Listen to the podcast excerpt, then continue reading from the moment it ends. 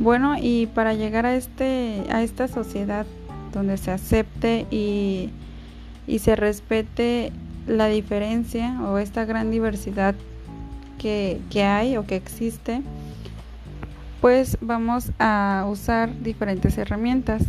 Entre estas herramientas encontramos la educación inclusiva, que en los siguientes podcasts mis compañeros van a especificar y a, a dar el concepto de la educación inclusiva, cómo es que, que funciona, qué requiere, cuáles son sus principios y filosofías.